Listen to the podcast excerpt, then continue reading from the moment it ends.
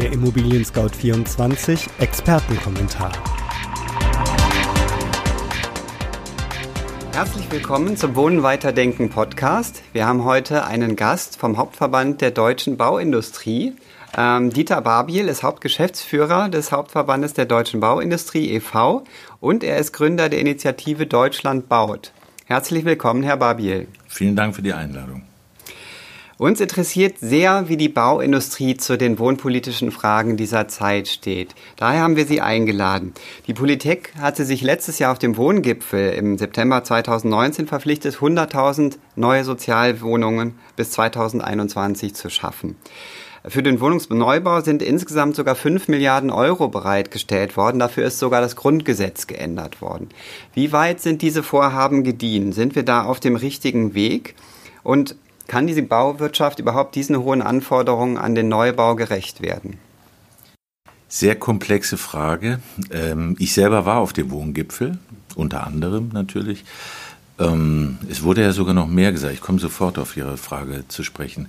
Das eine waren 1,5 Millionen Wohnungen insgesamt während dieser Legislaturperiode. Und ein großer Teil war schon um. Also im Grunde in etwas mehr als drei Jahren wenn es gut zu Ende geht mit der Großen Koalition, 1,5 Millionen neue Wohnungen. Das war der Wunsch. Äh, wir haben jetzt viele Probleme. Das eine Problem ist, dass wir in den Behörden einfach äh, so wenig und teilweise auch nicht genügend kompetente Mitarbeiter vorfinden, also in den Bauämtern, in den Kommunen. Und ich will die nicht jetzt schelten, aber das Problem ist, dass in den vergangenen Jahren, das werden Sie auch schon gehört haben, so viel eingespart wurde, dass einfach die Bearbeitungszeit, die Genehmigungszeit so unfassbar lange dauert. Wir reden von Genehmigungszeiten teilweise bis zu zehn, zwölf Jahren und mehr. Das muss man sich mal vorstellen. Da sind wir sicherlich rote Laterneträger, vielleicht sogar auf dem Globus in, in, in Europa allemal. Dann haben wir noch ein Problem, was wir mit uns rumschleppen. So ungefähr um die Jahrtausendwende herum kamen wir in eine große Baukrise. Nachdem alle das Gefühl hatten, jetzt ist das Land zugebaut, jetzt haben wir genug.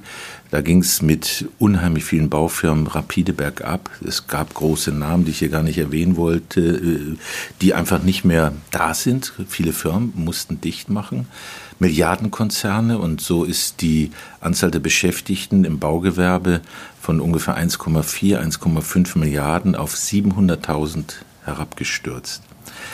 Wir sind äh, kontinuierlich dabei, wieder aufzubauen, was nicht ganz einfach ist, weil das sind nicht unbedingt immer die im Image beliebtesten Berufe, aber wir stellen, äh, ich sag mal, Azubis allein ein. Wir haben pro Jahr 8, 9 Prozent Steigerung. Wir haben im letzten Jahr über 20.000 Mitarbeiter in unserer Branche neu eingestellt. Das sind Werte, die ehrlich gesagt keine andere Branche aufweisen kann. Also wir tun unser Möglichstes, aber ähm, es ist eben eine ganz schwierige Nummer. Das Thema äh, Sozialwohnungsbau beschäftigt uns auch sehr. Das, ich muss aber sagen, das ist natürlich nicht Sache in erster Linie des Baugewerbes. Ganz bescheiden ausgedrückt, wir bauen einfach nur. Wir bauen das, was man von uns fordert. Wir bringen gerne unsere Kompetenz mit ein. Ich denke, dass die Politik hier sehr, sehr viel konsequenter handeln muss und wirklich ganz, ganz konsequent, und das kann nur die Politik machen, äh, den Bereich Sozialwohnungsbau vorantreiben muss. Ja, und dann stehen wir zur Verfügung und bauen. In welcher Form müsste das geschehen? Welche Maßnahmen wären da die richtigen Weichenstellungen, um gerade im, ähm, ja, auch im Niedrigpreissektor den äh, Wohnraum zu schaffen, der dringend benötigt wird? Also ich glaube, ein Punkt ist erstmal, dass wir nach wie vor nicht genügend Bauland haben. Äh, ich denke, wenn äh, die Kommunen bereit sind, mehr Bauland äh, zur Verfügung zu stellen, freizugeben, was eher ja auch in, in, den Außenbezirken dann möglich ist. Ich selber komme aus Frankfurt am Main ursprünglich, lebe jetzt hier im Berliner Raum. Und da habe ich die letzten Jahre auch in einem völlig neu ausgewiesenen Gebiet gewohnt, was relativ günstig erschwinglich war, wo ein guter Mix an Sozialwohnungen, wie auch an Eigentumswohnungen, an normalen, sag ich mal, marktüblichen Mietwohnungen zu den Marktpreisen dort äh, zur Verfügung gestellt wurden. Und das kann nur vorgegeben werden. Und da ist, glaube ich, noch wenig unterwegs. Das Zweite ist, dass wir Nehmen wir so eine Stadt wie Berlin. Wir haben ja Frankfurt als einzige Stadt, wo überhaupt nach oben gebaut werden darf.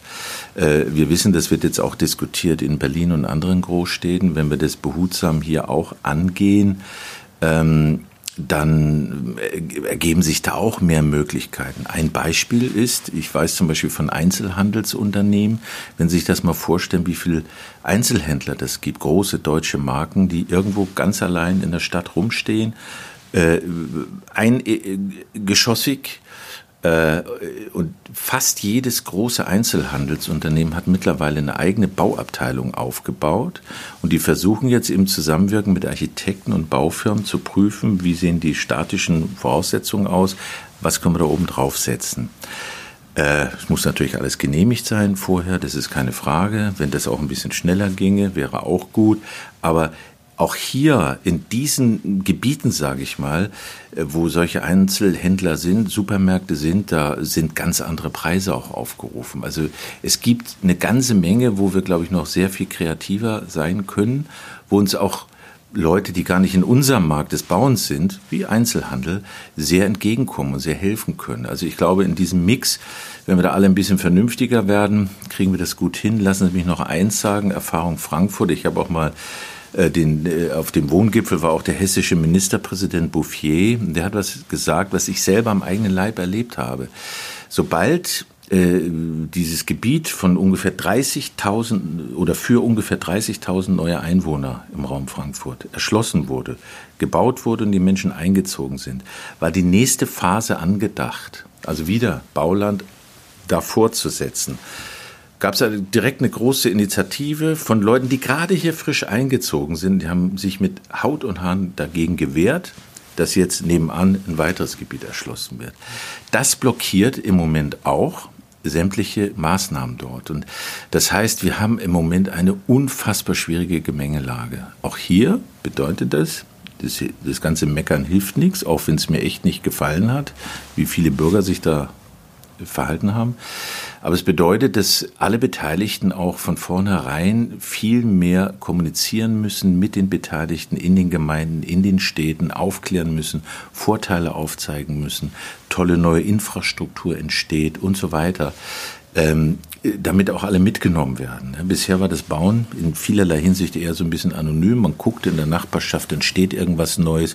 Wir haben neue Zeiten. Das geht nicht mehr so. Also ich glaube, wenn man diesen Mix berücksichtigt, die Politik kann sich und muss sich massiver einsetzen.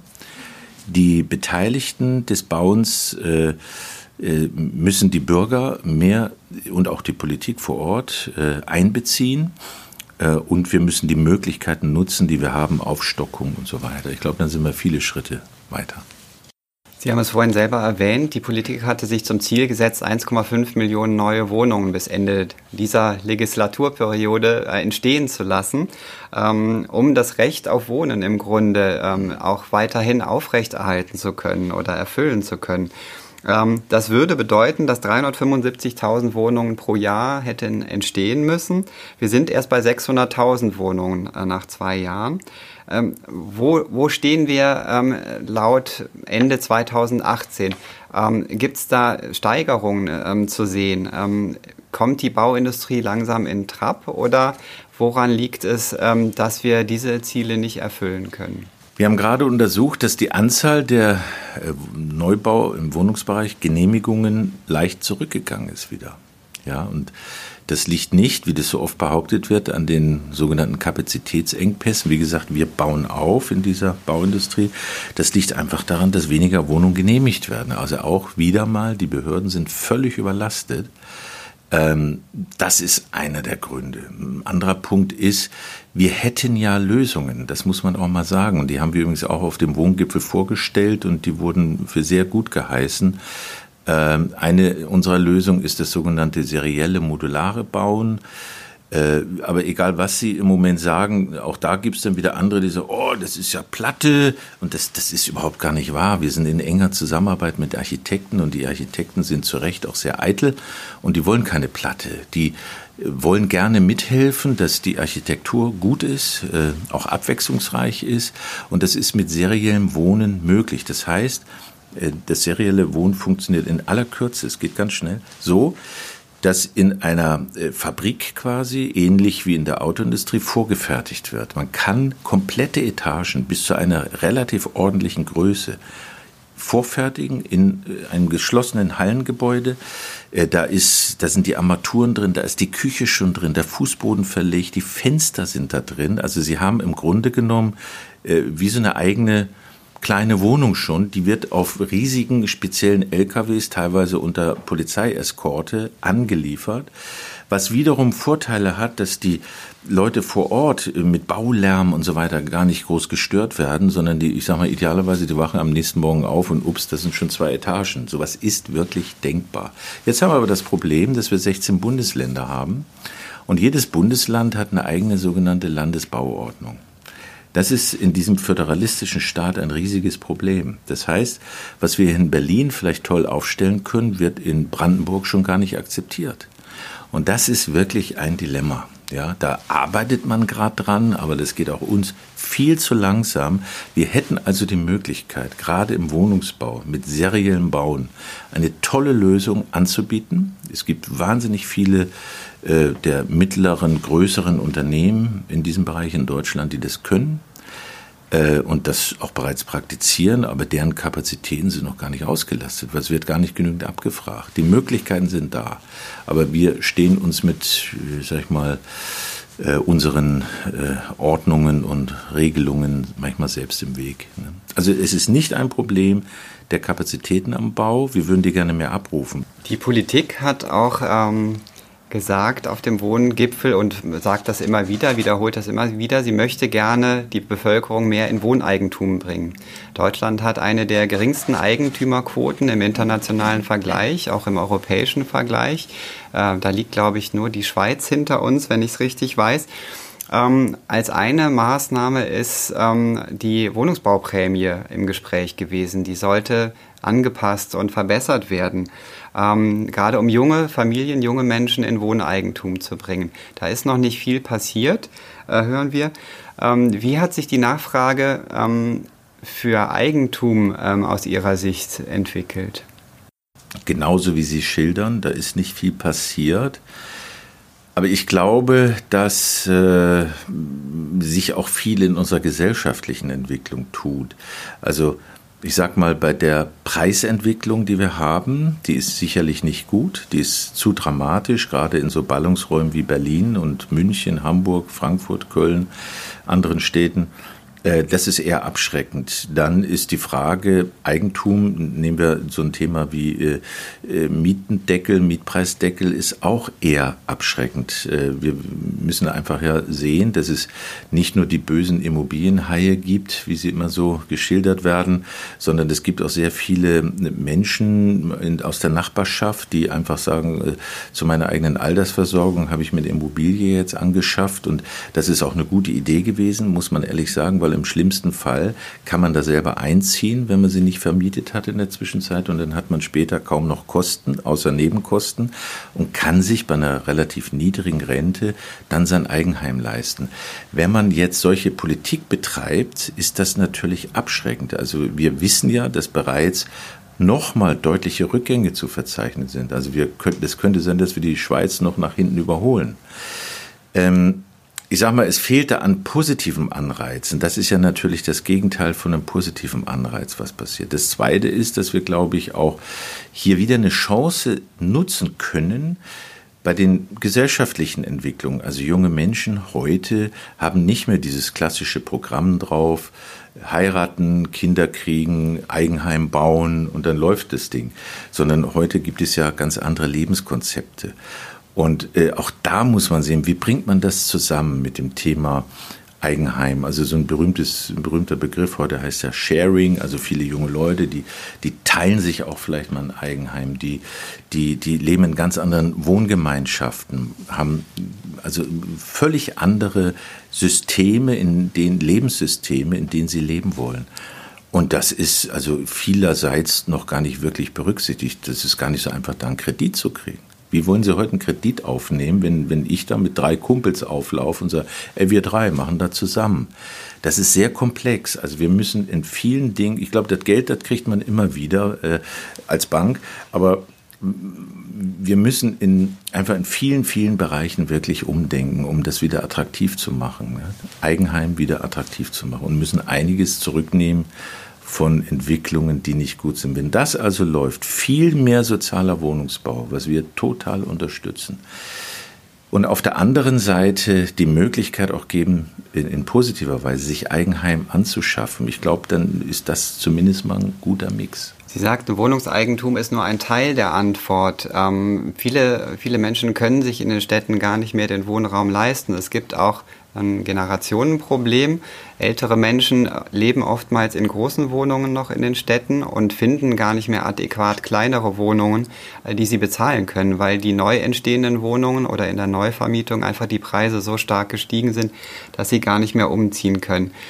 Was sind aus Sicht der Bauindustrie geeignete Hebel, um diese heiß umkämpften oder die stark nachgefragten Innenstadtlagen zu entspannen? Äh, ich glaube, ich meine, das ist, die, die, die Bauindustrie selber kann da relativ wenig machen, weil nochmal, das klingt vielleicht sehr äh, stupide schon, wir bauen ja nur, ne? aber wir können natürlich Einfluss nehmen, wir können Hinweise geben.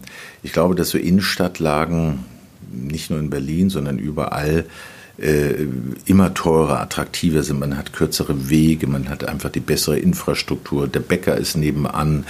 Äh, das heißt aber im Umkehrschluss, was übrigens auch auf dem Wohngipfel besprochen wurde, den ländlichen Raum wieder mehr zu stärken, dort eine bessere Infrastruktur wiederherzustellen, äh, dafür zu sorgen, dass der ländliche Raum attraktiv wird für Ärzte, für Apotheker, für Rechtsanwälte und so weiter, für, für einen Regionalbus, ja, All das wurde extrem vernachlässigt. Das heißt, je größer der Wegzug war, Hinzug in die Ballungsräume, umso mehr äh, haben zugemacht sozusagen. Also ich glaube, äh, a, man muss äh, unter Beobachtung den Markt sich selbst überlassen. Man muss sehen, dass man kann jetzt nicht einfach hergehen und sagen, Innenstadtlagen werden unattraktiver, werden billiger. Das geht gar nicht, weil dann verliert man alle Investoren und dann was billig ist, sieht dann irgendwann auch so aus. Also wenn man Berlin sieht, äh, es ist doch eine wahnsinnige tolle Metropole geworden. Mitte, äh, so viele, ich sag mal, Bezirke, Charlottenburg und so weiter, die haben sich so wahnsinnig toll entwickelt. Da beneiden uns andere drum. Dass das nicht für umsonst ist, ist auch klar. Aber wir müssen einfach dafür sorgen, dass andere Außenbezirke oder auch der ländliche Raum genauso attraktiv werden. Aber wir müssen mehr tun keine Frage, wie zum Beispiel ländlicher Raum, Außenbezirke. Äh, da finde ich, ist wirklich viel vernachlässigt worden. Und da hat man viel gehört auf dem Wohngipfel, es ist aber auch nichts passiert groß bisher. Berlin, habe ich heute Morgen im Radio gehört, hat eine der besten U-Bahn- und ÖVP-Netze in Europa überhaupt. Darf man ja auch mal sehen. Ne? Also wir meckern ja sehr gern, ne, aber das ist immer ein großer Vorteil. Aber das Komische ist, so mehr oder weniger an den Stadtgrenzen ist Schluss. Es gibt andere Städte, wie München zum Beispiel, Frankfurt auch, wo die S-Bahnen viel weiter nach draußen fahren, also die viel mehr mitnehmen. Ja, wenn ich mal sehe, allein so eine Landeshauptstadt wie Potsdam und Berlin, die haben wir gerade eine S-Bahn-Linie, das ist relativ wenig. Ne, und dazwischen liegen so viele Bezirke. Was kann man da alles noch machen? Also, Deswegen, da hängt ja wieder die Bahn dran und so weiter. Und da passiert auch relativ wenig. Die haben auch viele Probleme. Aber Sie sehen, ähm, äh, es ist ganz, ganz viel Luft nach oben. Und das kann der Bürger nicht stemmen, sondern es müssen in der Tat die Firmen, die Behörden, die Bahn, die Politik stemmen. Lassen Sie uns ein weiteres Thema anschneiden. Um den Neubau zur Beschleunigung hatte man auf dem äh, Wohngipfel letztes Jahr auch beschlossen, ein Digitalisierungslabor einzurichten, um die Chancen der Digitalisierung zu ergreifen und zum Beispiel auch Baugenehmigungen, äh, Bauvorhaben zu beschleunigen. Was ist denn in dem Bereich inzwischen passiert? Ist das bei der Bauindustrie angekommen? Ja, also äh, erstmal ist das noch längst nicht abgeschlossen. Da passiert in der Tat im Moment ganz viel. Was auch gut ist, ist, dass äh, mittlerweile ein sogenanntes BIM-Kompetenzzentrum äh, gegründet wurde. BIM steht für Building, äh, in, Building Information Modeling. Genau, Entschuldigung. Und äh, das heißt, man überlegt sich dort, also von der öffentlichen Seite, also das bedeutet, die Bundesministerien für Verkehr und äh, Bau, Heimat, Inneres und Wirtschaft, glaube ich, auch, die haben sich zusammengetan, haben eine Ausschreibung gemacht und haben gesagt, wir würden gerne ähm, das Thema Digitalisierung des Bauens beschleunigen. Dann ist das ausgeschrieben worden. Wir sind selbst als Bauindustrie Mitgesellschafter an äh, dieser äh, Organisation, die quasi den Zuschlag bekommen hat. Das heißt, wir sind eng im Kontakt auch mit der öffentlichen Seite, mit der politischen Seite, um das Thema voranzutreiben. Wir wünschen uns, dass es uns gelingt, in relativ kurzer Zeit eine Art Standard zu entwickeln, damit eben die Digitalisierung des Bauens wirklich um sich greift. Ganz konkret ja. gefragt, wie lange dauert eine Baugenehmigung heutzutage für ein, für ein größeres Wohnimmobilienprojekt? Und gibt es da Vergleichszahlen zu anderen Ländern? Ähm, wie, wie schnell könnte man werden, wenn man digitaler wäre? Das ist schwierig zu sagen. Also erstmal, es dauert sehr unterschiedlich lang, weil das ist äh, auch von Kommunen abhängig, von den Ländern. Wir haben Länder, darf ich einfach mal sagen, das Bundesland Bayern ist hier führend in der Geschwindigkeit, in vielerlei Hinsicht, nicht nur im Wohnungsbau. Äh, und es gibt andere Länder, da tut sich relativ wenig und die sind immer noch sehr, sehr langsam. Da reden wir dann wirklich von vielen, vielen Monaten bis Jahren. Und das ist übrigens ja auch für den privaten Häuslebauer nicht so erträglich. Der hat ja andere Unsicherheiten, Einkommensunsicherheiten, Arbeitsplatzängste und so weiter. Also ist das hier auch wirklich nicht zuträglich. Also insofern haben Sie recht. Äh, hier sollte BIM helfen. In Europa sind wir auch hier ganz, ganz weit hin. Vielleicht gibt es sogar eine Korrelation zwischen wenig Eigenheim und lang Genehmigungsverfahren. Ich vermute, da gibt es eine Korrelation, weil das ist ja eher abschreckend. Ich, ich bin heute happy, will mein Heim bauen, äh, stelle einen Bauantrag, ja, und dann geht's los. Und dann dauert das, dauert das tausend Zwischenfragen oder äh, ich, ich sage ja manchmal, das ist vielleicht nicht nur lustig, aber ich sage ja manchmal, wenn dann noch irgendwie ein Salamander über den Hof läuft, der ähm, irgendwie aus China importiert wurde, der an einem Flugzeug klebte, sowas haben wir schon erlebt, dann kann es sein, dass der sofortige Baustopp, wenn es denn endlich läuft, eingeleitet wird und dann wird erstmal teilweise in über halbjährlichen Prozessen ermittelt, wo kommt das Tier her, rottet man hier eine Art aus und so weiter. Wir haben ja so viele Einflussfaktoren, Artenschutzgesetz und so weiter. Also das ist alles spielt eine große Rolle. Der, der deutsche Topf ist da ziemlich groß. Ähm, aber zur Digitalisierung. Der Vorteil ist, dass alle wirklich an einem Tisch sitzen. Das heißt, äh, diejenigen, also die öffentliche Hand, die Kommune, äh, die Architekten, äh, der, das Bauunternehmen und vielleicht sogar diejenigen, die nachher das Ganze betreiben sollen. Und die überlegen sich gemeinsam, was bauen wir, wann, mit welchen Mitteln, äh, unter welchen vielleicht Klimagesichtspunkten und so weiter.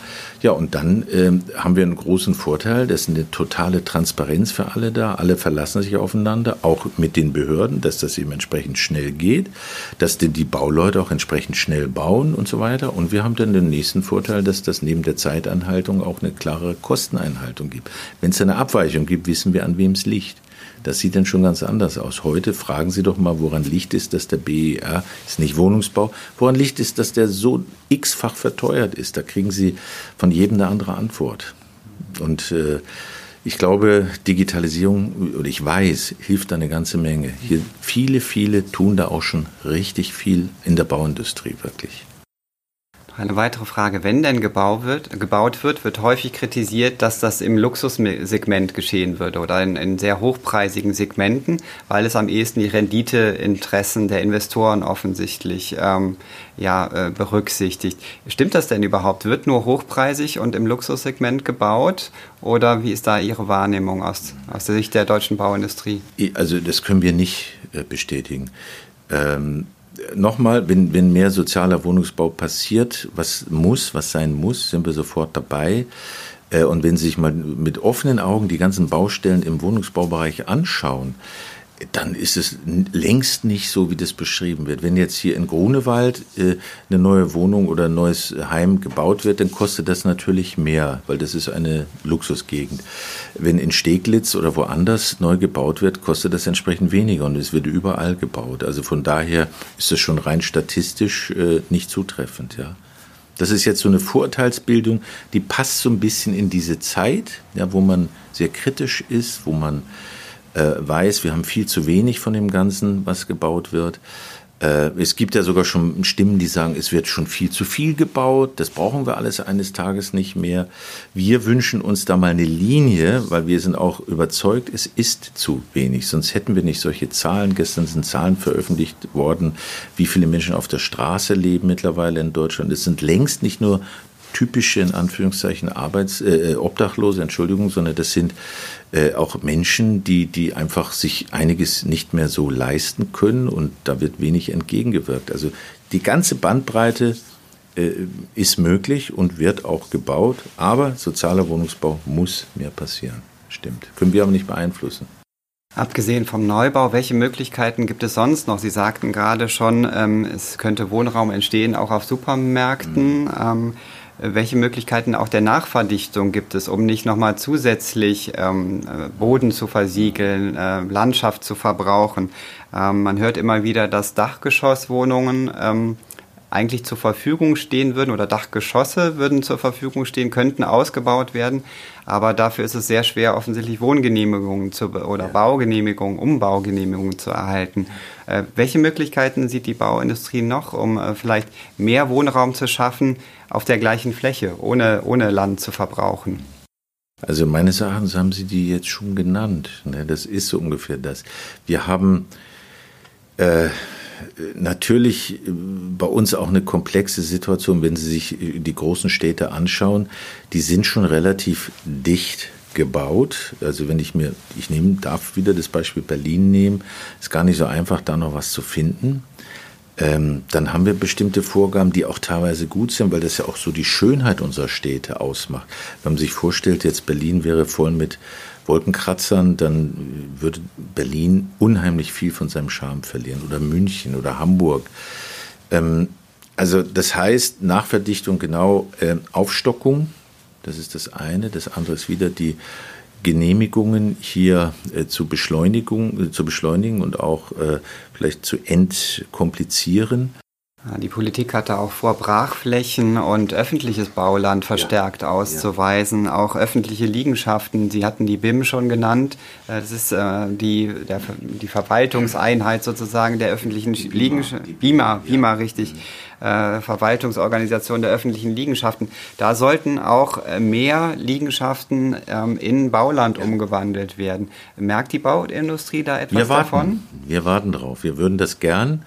Äh, auch die Bahn hat ja gesagt, die Bahn hat auch unheimlich viele Leerstände. Äh, äh, das, das wir stehen Gewehr bei Fuß, würden wir gerne mal. Aber die Entscheidung, wie gesagt, liegt dann eben auch bei der öffentlichen Hand. Ne? Ich habe das gehört in Bezug auf äh, Bundeswehreinrichtungen oder ehemalige Bundeswehreinrichtungen und so weiter. Wir haben natürlich auch tolle Beispiele. Ja?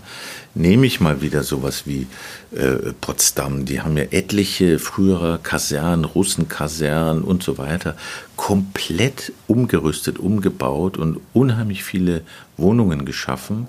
Und das in einer Landeshauptstadt, die auch, ich sag mal, ganz schön sich preislich jetzt nach oben entwickelt im, im Durchschnitt aller deutschen Städte, aber ähm, die haben das wirklich toll genutzt. Ich weiß nicht, was die besser machen als andere, aber da gibt es gerade in so einer Megastadt wie Berlin noch richtig viel Luft nach oben. Und äh, wir helfen auch gern. Auch hier habe ich nur vernommen, gibt es auch schon ein paar Beispiele, wo also Kommunen sagen, lass uns doch mal mit Architekten und äh, ähm, Bauunternehmen zusammentun und wir gucken uns mal gemeinsam an, wie wir das schneller hinbekommen, was wir hier vorhaben. Das sind alles Möglichkeiten, die das haben. Wir haben einfach das Problem, dass wir nicht genügend Leute haben. Lassen Sie uns noch einen kleinen Ausblick machen. Neben dem konventionellen Wohnen gibt es auch Trends, ähm, Wohnraum effizienter oder anders zu nutzen. Es gibt einen Trend zu Gemeinschaftswohnen, es gibt Syndikate, die sich bilden, gemeinsam Wohnraum erwerben. Sie hatten es zu Beginn schon angeschnitten, das ist gar nicht so leicht, da gemeinsam ähm, ein, eine große Immobilie, ein großes Wohnhaus zum Beispiel zu kaufen und dann als Kommune oder in einer Gemeinschaftsverwaltung zu, zu betreiben und zu organisieren. Ähm, abseits davon gibt es auch noch einen Trend zu, zu Mikrowohnungen, äh, zu kleinen Wohnungen. Was kann die Bauindustrie dazu äh, beitragen oder welche Tendenzen erkennen Sie da auch aus dem Markt? Gibt es dafür wirklich eine Nachfrage? Also die äh, scheint wirklich zu steigen nach unseren Erkenntnissen. Ich glaube, diese kleinen, die heißen Tiny Houses oder so, ne? Äh, und wenn ich das richtig verstanden habe, selbst Chibo äh, vertreibt die schon. Äh, was ich toll finde, vielleicht darf ich hier gar nicht Schleichwerbung machen, aber äh, das Ding wird wachsen, weil wir ja auch ähm, äh, neben dem Thema Kommunen, Wohngemeinschaften auch das Thema der Versingelung der Gesellschaften haben. Wir haben sicherlich auch den Luxus, dass Einzelpersonen im Verhältnis zu, zu Familien, drei, vierköpfigen Familien, viel zu viel Wohnraum haben. Das ist kein Vorwurf, das ist einfach eine statistische Erkenntnis. Und ähm, wenn es so ist äh, und, und wir auch nichts dagegen machen können, dann gibt es ja nur die Alternative, auch zum günstigeren Wohnen, dass wir kleineren Wohnraum pro Person schaffen. Also das ist sicherlich eine Lösung.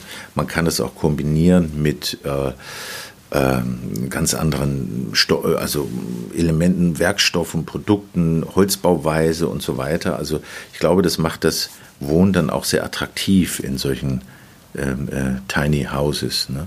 Und das andere Thema, ich habe sogar äh, vernommen jetzt, dass ähm, äh, das Thema zunimmt mit Wohngemeinschaften. Und das finde ich ganz hervorragend, weil das ist einmal eine, äh, glaube ich, eine ganz schöne Lebenssituation, die passt in die heutige Zeit. Und wenn hier Vereinfachungen möglich sind, ist gut, das Ganze zu finanzieren. Und die Bauindustrie, was kann die da machen? Die kann das bauen. Mehr können wir nicht machen. Bauen oder umbauen dann gegebenenfalls? Alles, auch? natürlich, natürlich. Aber ähm, vieles andere können wir wenig beeinflussen. Wir können aber beeinflussen, wie man sowas äh, schnell und, und wirklich preiswert bauen kann. Und da haben wir uns sehr viel weiterentwickelt. Vielleicht darf ich das dann noch sagen. Ähm, die Bauindustrie selber macht ja auch gerade ihre Hausaufgaben. Also ich habe äh, vor ein paar Jahren immer noch gesagt, eigentlich ist das so eine Branche, die am wenigsten sich industrialisiert hat. Wenn wir das mit der Autoindustrie vergleichen, alles ist digital, alle Prozesse sind abgestimmt, die arbeitet äußerst produktiv unter Produktivitäts-, Kostengesichtspunkten. Äh, in der Bauwirtschaft wurde immer noch sehr, sage ich mal, individuell gebaut, nach individuellen Anforderungen, mit all den Schwierigkeiten, Genehmigungen und Umsätzen. Aber ja, heute sind wir halt in der Lage, mit ganz anderen Konzepten, analog der Automobilindustrie, im Grunde genommen ein und dasselbe Gebäude immer wieder zu reproduzieren. Und das ist eigentlich die große Errungenschaft und Neuerung. Und das Zweite ist dann eben die Digitalisierung.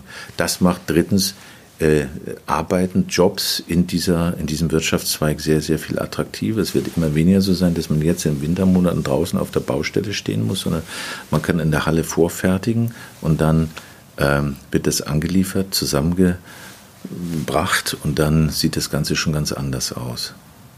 Welchen Einfluss sehen Sie von Maßnahmen wie Mietpreisbremse, Mietendeckel und ähnlichen Instrumenten äh, auf die äh, energiegerechte Sanierung, auf die Modernisierung und auch auf die Instandhaltung von Wohnimmobilien? Es ist natürlich schwierig, äh, als Eigentümer zu investieren, wenn ich einen Mietpreisdeckel habe. Ne? Das heißt, ich bleibe auf meinen Kosten sitzen und das ist ja ein Konzept, was nicht geht. Dann denke ich wieder an, an den deutschen Durchschnittsbürger, der eben gar nicht über so viel Einkommen verfügt, sich aber über Jahre so eine Immobilie angespart hat und die auch für seine Altersversorgung vorgesehen hat, der kann sich dann auch nicht die Sanierung leisten. Das heißt, so ein Mietpreisdeckel, der beherbergt ganz, ganz, ganz große Probleme. Und da, äh, das, sagt ja nicht nur die, die äh, Bauindustrie, das sagen ja auch Wirtschaftszweige, die überhaupt mit dem Bauen gar nichts zu tun haben. Das geht ja auch um, um ich sag mal, die, die, die äh, Qualität der weiteren Entwicklung solch einer Metropole wie Berlin. Und äh, wir wissen, dass Investoren sich zurückgezogen haben. Äh, wir haben so schnell dieses Schwarz-Weiß-Syndrom hier. Also die Investoren sind alles ganz böse.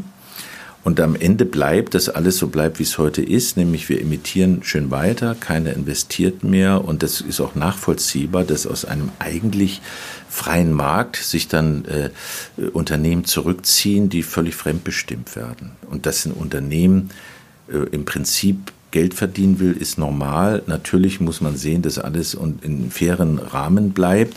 Und darüber muss man reden, glaube ich, aber nicht mit solchen brutalen Maßnahmen, die für Rückzüge sorgen. Das heißt, auf Ihre Frage, das Thema ähm, Emission wird hierdurch nicht gelöst, sondern geradezu kolportiert.